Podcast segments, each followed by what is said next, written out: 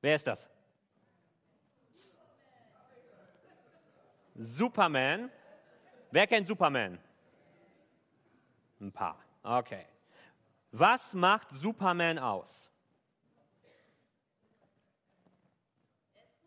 Er ist super. Wieso ist er super? Erzähl mal ein bisschen, Ruth. Was macht ihn so super?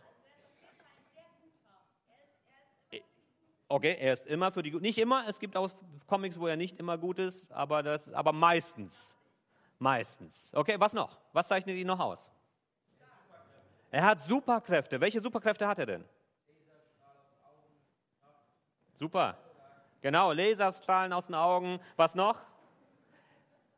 Er ist unverwundbar. Kugeln prallen von ihm ab und äh, keiner kann ihm wehtun und er blutet nicht und alles. Er ist ziemlich unverwüstlich. Es gibt nur eine Schwäche, die er hat, Kryptonit. Aber darüber hinaus, und die hat man auch nur eingeführt, weil man gemerkt hat, es ist doch sehr langweilig, wenn man einen Helden hat, dem nichts was antun kann. Superman, absolut unverwundbar. Superman ist so ein Held, zu dem man so aufschauen kann wenn man im Film guckt, ist das beeindruckend, wie er dann durch die Lüfte schwebt und wie er die Gegner besiegt. Und dann würde man sich wünschen, ich würde gerne Superman sein, vielleicht in manchen Situationen. Die Frage ist, ist Superman wirklich auch ein Held für den Alltag als Vorbild geeignet? Keiner von uns ist Superman. Die Frage ist, wo haben wir ein Vorbild für uns, das uns wirklich auch in unserem Alltag ein Vorbild sein kann, mit dem, wie unser Leben tatsächlich aussieht. Ist Jesus Superman? Ist er nicht. Er ist ganz anders als Superman. Komplett anders als Superman. Und wir möchten heute im Text anschauen, wieso. Weil Jesus eben nicht unverwundbar ist und weil Jesus eben nicht alle Hindernisse aus dem Weg räumen kann. Und gerade deshalb darf er für uns ein Vorbild sein. Gerade deshalb ist er der, der für unser Leben einen Unterschied machen kann. Weil er eben so nah dran ist an dem, wie wir auch im Leben unterwegs sind. Und deshalb dürfen wir uns Jesus zum Vorbild nehmen. Im Text heute wollen wir uns damit beschäftigen, dass Jesus eben nicht Superman ist sondern so ganz anders und so verwundbar und auch schwach. Und in seiner Schwäche für uns ein Vorbild sein kann. Ich möchte mit uns Markus 15, die Verse 16 bis 32 angucken. Und ich möchte dich dazu ermutigen, ähm, einfach, nee, die Verse 21 bis 32 so. Die Verse 21 bis 22, äh, 32 anschauen. Ich möchte dich ermutigen dazu, deine Bibel mit aufzuschlagen, mit reinzugucken in das, was heute für uns dran ist. Ich lese. Wir sind in der Geschichte dahin, dass Jesus von den Soldaten ausgelacht und verprügelt worden ist, dass ihm eine Dornenkrone aufs Haupt gesetzt wurde und dass sie sich auf den Weg machen, raus aus Jerusalem, zu dem Ort, wo Jesus gekreuzigt werden soll. Und dann beginnt der Text so. Unterwegs begegnete ihnen Simon aus Kyrene, der Vater von Alexander und Rufus. Simon kam gerade von seinem Feld zurück. Die Soldaten zwangen ihn, das Kreuz zu tragen, an das Jesus gehängt werden sollte. Sie brachten Jesus nach Golgatha, das bedeutet Schädelstätte. Dort wollten die Soldaten ihm Wein mit Myrrhe geben, aber Jesus trank nichts davon. Dann nagelten sie ihn an das Kreuz. Seine Kleider teilten sie unter sich auf und bestimmten durch das Los, was jeder bekommen sollte. Es war neun Uhr morgens, als sie ihn kreuzigten. Am Kreuz war ein Schild angebracht, auf dem man lesen konnte, weshalb man ihn verurteilt hatte. Darauf stand, der König der Juden. Mit Jesus wurden zwei Verbrecher gekreuzigt, der eine rechts, der andere links von ihm. Die Leute, die am Kreuz vorübergingen, verspotteten ihn und schüttelten verächtlich den Kopf. Ha! Den Tempel wolltest du abreißen und in drei Tagen wieder aufbauen. Dann rette dich doch selber und komm vom Kreuz herunter. Auch die obersten Priester und die Schriftgelehrten verhöhnten Jesus. Anderen hat er geholfen, aber sich selbst kann er nicht helfen. Dieser Christus, dieser König von Israel, soll er doch vom Kreuz heruntersteigen. Wenn wir das sehen, wollen wir an ihn glauben. Ebenso beschimpften ihn die beiden Männer, die mit ihm gekreuzigt worden waren. Bevor uns wir uns mit diesem Text, mit dieser unglaublich tiefen Szene im Leben von Jesus beschäftigen wollen, spreche ich noch ein Gebet und lade Jesus ein, selbst zu uns zu reden. Jesus, und so danke ich dir, dass du uns mitnimmst auch auf diese Reise ans Kreuz, dass wir dich sehen dürfen, auch in deiner ganzen Schwäche, die du dort gezeigt hast, und dass wir davon lernen dürfen, aber dass du eben auch in dieser Schwäche für uns den Sieg davon getragen hast. Ich möchte dich bitten, dass du heute zu uns sprichst und uns klar werden lässt und bewusst werden lässt, wer du für uns bist und was du für uns getan hast. Amen. Ups. Also, sie sind auf dem Weg. Jesus trägt das Kreuz, wahrscheinlich den Querbalken, so war das damals üblich, der schon selber aber so 20, 30, 40 Kilo gewogen hat, vielleicht sogar mehr. Den muss er selber zum Ort der Kreuzigung tragen, außerhalb von Jerusalem. Golgatha genannt, die Schädelstätte, da kommen wir später noch drauf.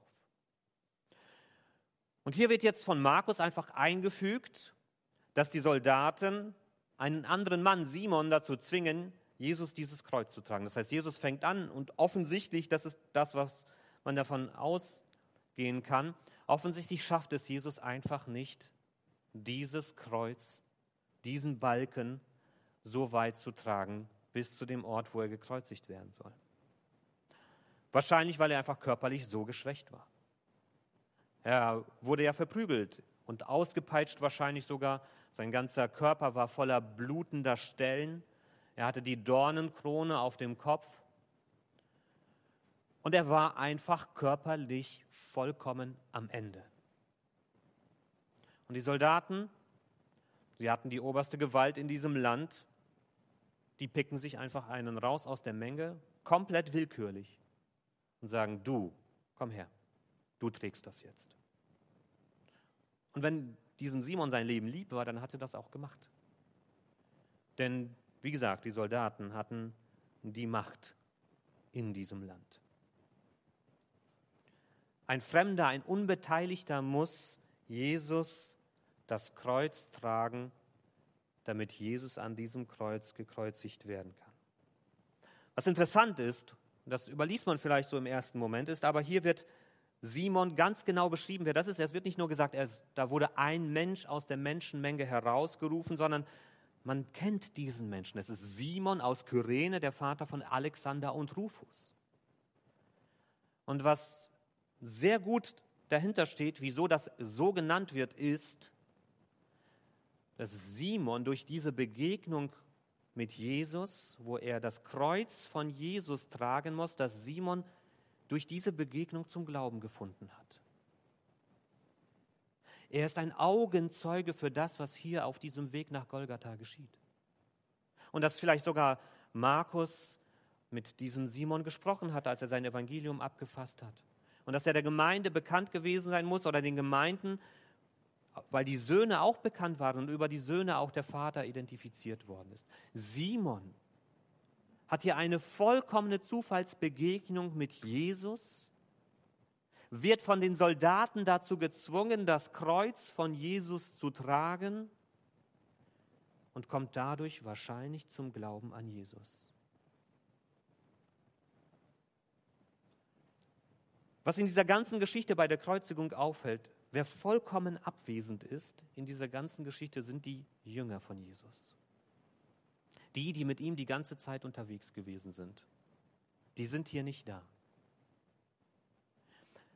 Aber dieses Bild von diesem Simon, der das Kreuz von Jesus trägt, ist später zum Bild geworden dafür, was es heißt, ein Jünger von Jesus zu sein. Jesus selbst hat es vorhergesagt in Markus 8, als er über seinen Tod gesprochen hat. Jesus rief seine Jünger und die Menschenmenge zu sich und sagte, Wer mein Jünger sein will, darf nicht mehr sich selbst in den Mittelpunkt stellen, sondern muss sein Kreuz auf sich nehmen und mir nachfolgen. Denn wer sich an sein Leben klammert, der wird es verlieren.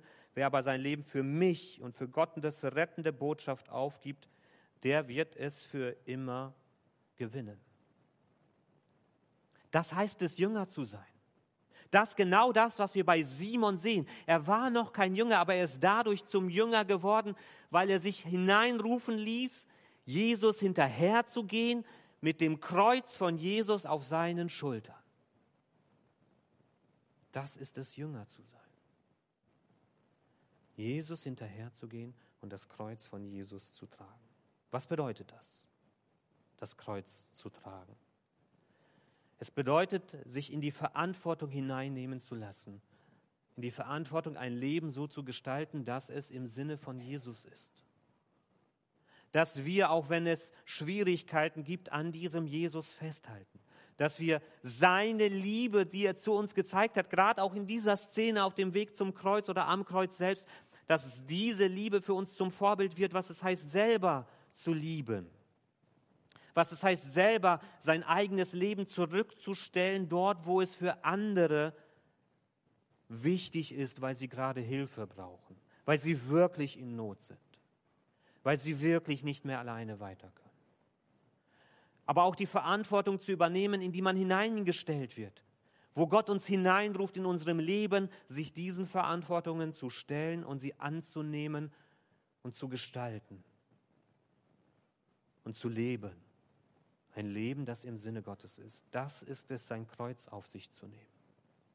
Vielleicht steckt auch ein Stück von diesem Bild auch hinter dem, was Paulus in Galater 6 beschreibt. Jeder soll dem anderen helfen, seine Last zu tragen. Auf diese Weise erfüllt ihr das Gesetz, das Christus uns gegeben hat. Jeder soll dem anderen helfen, seine Last zu tragen. Das bedeutet nicht, dass nicht jeder seine eigene Last auch tragen muss und dass andere einem alles abnehmen müssen und sollen. Das bedeutet das nicht. Aber es bedeutet, dass wir als Gemeinschaft von Gläubigen den Blick füreinander haben für das, wo der andere nicht mehr kann.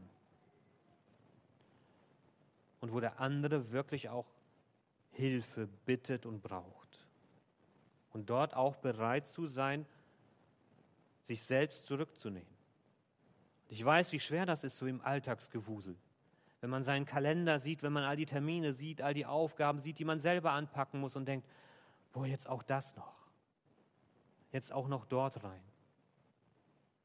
Das ist nicht immer einfach und es ist auch manchmal schwer abzuwägen, wo ist da vielleicht jemand, der einfach auch die ganze Zeit nur die Energie von anderen raubt, weil er selber nicht die Lust hat, sein Leben anzupacken. Auch darüber rede ich nicht. Ich rede von Menschen, die wirklich nicht mehr weiter können so wie Jesus hier auf diesem Weg zum Kreuz nicht mehr weiter konnte und ein anderer seine Last getragen hat, damit Jesus seinen Auftrag erfüllen kann. Ein jeder trage die Last des anderen.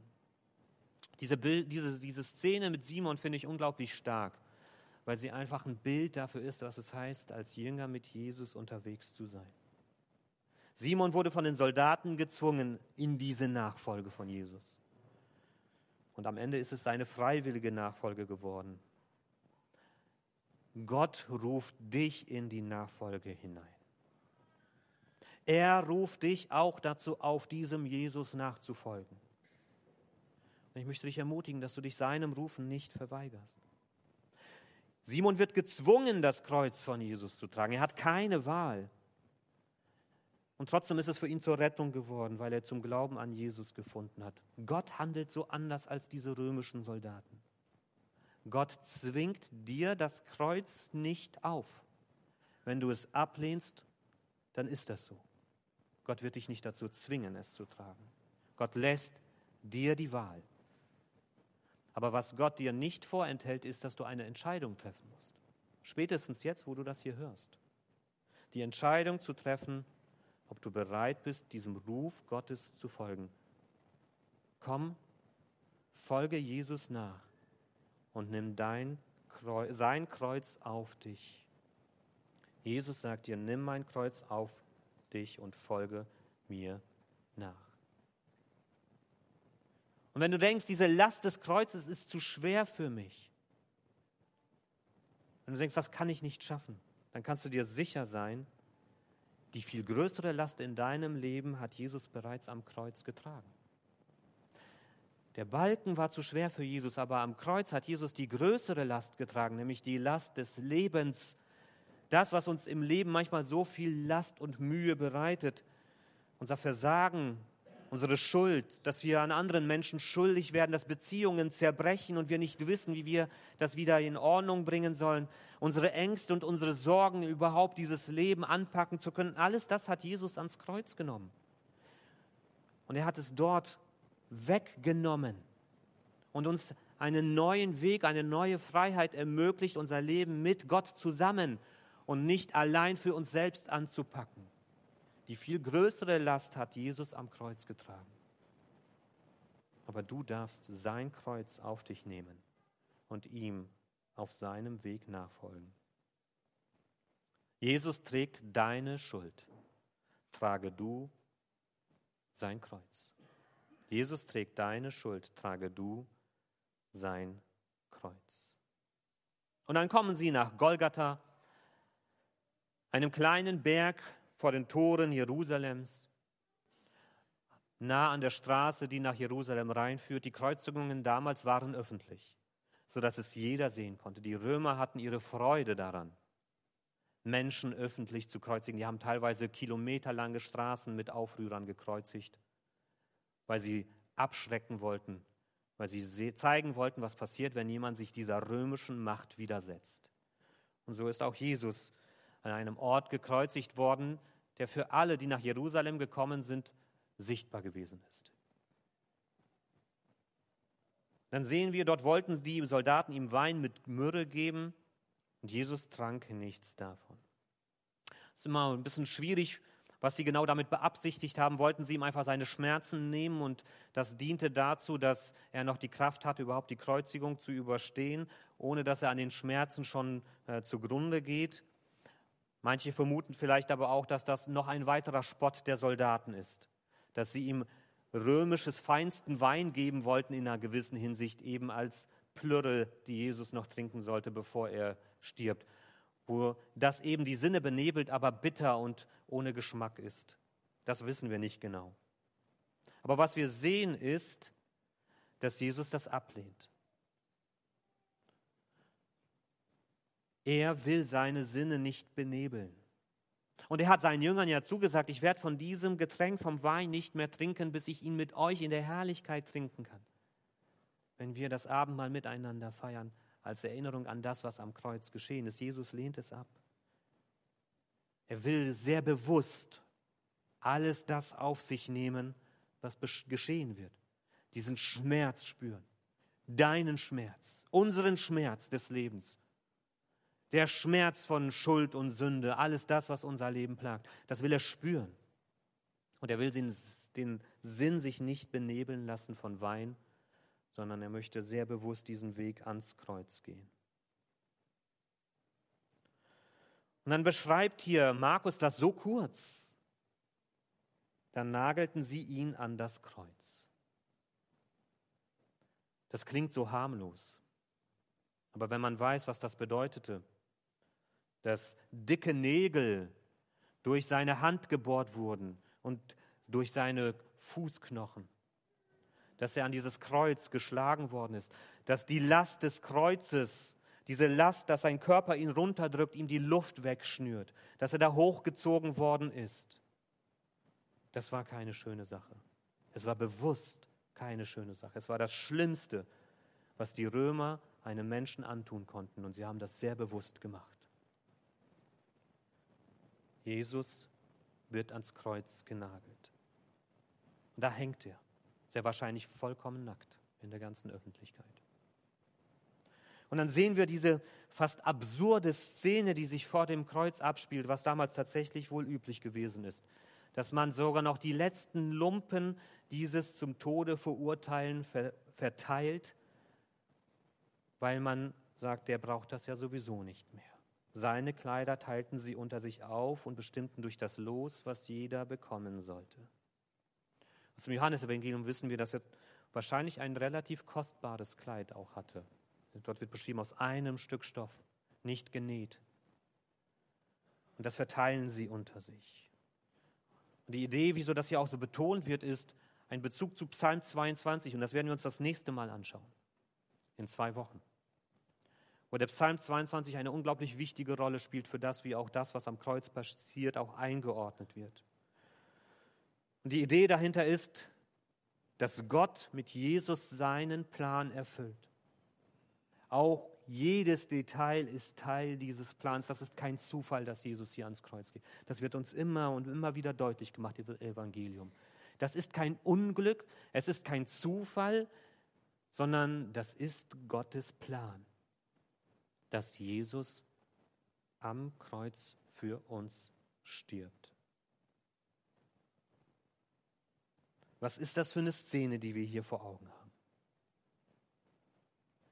Der Schöpfer der Welt hängt nackt am Kreuz und selbst sein letztes Hemd wird ihm weggenommen und verteilt.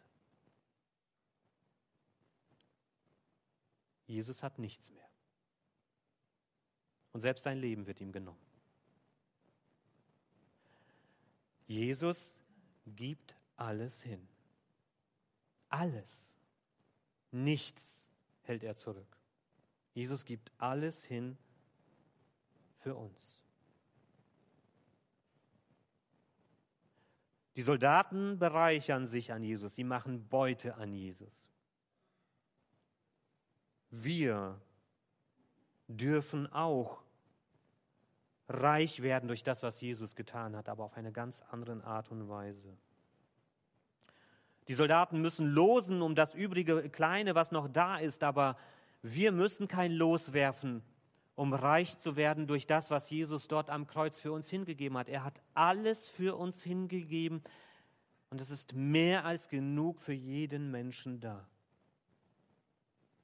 Seine Liebe zu uns, seine Gnade, seine Rettung, dass du wissen darfst, du als Mensch mit deinen ganzen Schwächen, du als Mensch darfst Vergebung annehmen, dass Gott dich unendlich liebt, dass er bereit ist, alles für dich aufzugeben, damit du neuen Reichtum in deinem Leben findest, nicht in den Äußerlichkeiten dieser Welt, nicht in den Dingen, die in dieser Welt bleiben, wenn wir sterben, sondern in den Dingen, auf die es ankommt.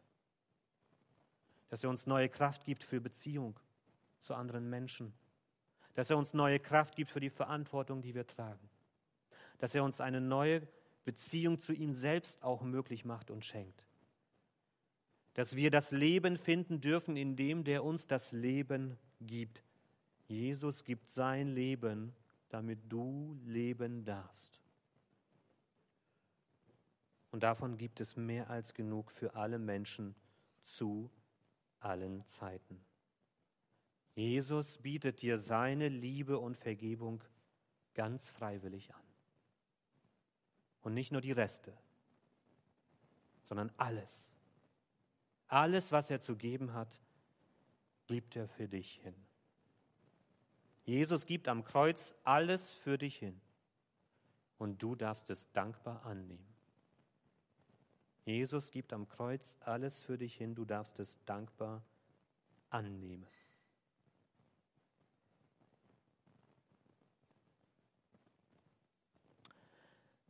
Mit Jesus wurden zwei Verbrecher gekreuzigt, der eine rechts, der andere links von ihm. Hier sehen wir wieder diesen, dieses Bild davon, was schon bei Barabbas gewesen ist, dass der Unschuldige zu den Verbrechern kommt und dass er den Platz mitten unter den Verbrechern einnimmt. Jesus ist unschuldig. Er hat nichts getan, was diesen Tod am Kreuz verdient aber er nimmt den Platz mitten unter Verbrechern ein.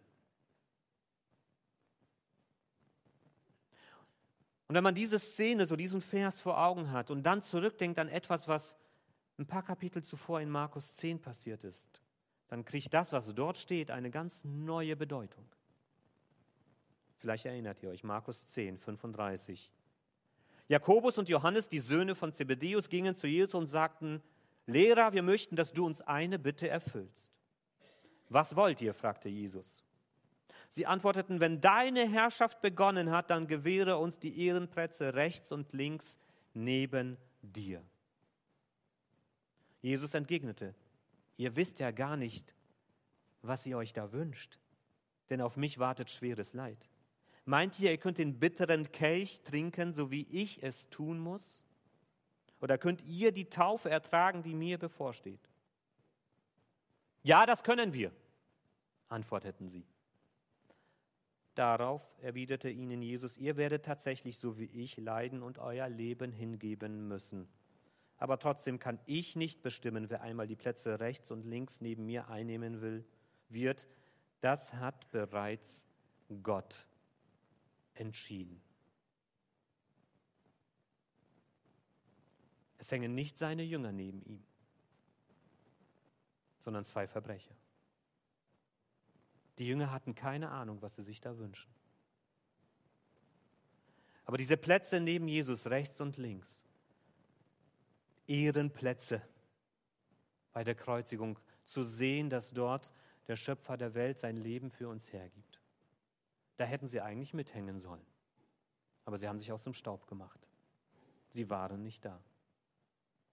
Und so hängt Jesus nicht unter seinen Freunden, sondern mitten unter Verbrechern. Aus den anderen Evangelien wissen wir, dass am Schluss wahrscheinlich einer dieser beiden, obwohl sie auch lange Zeit über Jesus gelästert haben, so eine Zeit am Kreuz, das konnte Tage dauern. Bei Jesus waren es Stunden, aber sowas konnte unter Umständen Tage dauern, bis jemand gestorben ist. Und das waren Zeiten, wo auch diese Menschen, die am Kreuz waren, unglaublich gelästert und geflucht haben, weil das einfach für sie unerträglich war. Und diese zwei haben auch über Jesus gespottet. Aber einer von den beiden hat am Schluss eingestanden, dass Jesus wirklich unschuldig ist. Und Jesus hat ihm zugesagt, du wirst mit mir im Reich sein. Ehrenplätze neben Jesus. Wir dürfen diese Plätze an der Seite von Jesus einnehmen, das ist uns zugesagt. Aber wir müssen auch bereit sein, diesen Weg mit ihm zu gehen. So wie Jesus das diesen beiden vorhergesagt hat, ihr werdet mit mir leiden und euer Leben hingeben müssen. Vielleicht nicht körperlich, aber innerlich zu sagen, ich bin bereit, mein Leben aus der Hand zu geben und es in die Hände von Jesus zu legen. Damit beginnt seine Herrschaft über uns eine gute Herrschaft, eine Herrschaft, die zum Leben führt. Und dann sehen wir auch wieder eine sehr krasse Szene. Noch am Kreuz können die Leute es nicht lachen, lassen, über Jesus zu lachen. Sie verspotten ihn und sagen, du wolltest doch den Tempel in drei Tagen wieder aufbauen, du schaffst es noch nicht mal vom Kreuz runterzukommen. Und auch die Priester und die Schriftgelehrten verhöhnten Jesus. Anderen hat er geholfen, sich selbst kann er nicht helfen. Komm doch runter vom Kreuz, komm.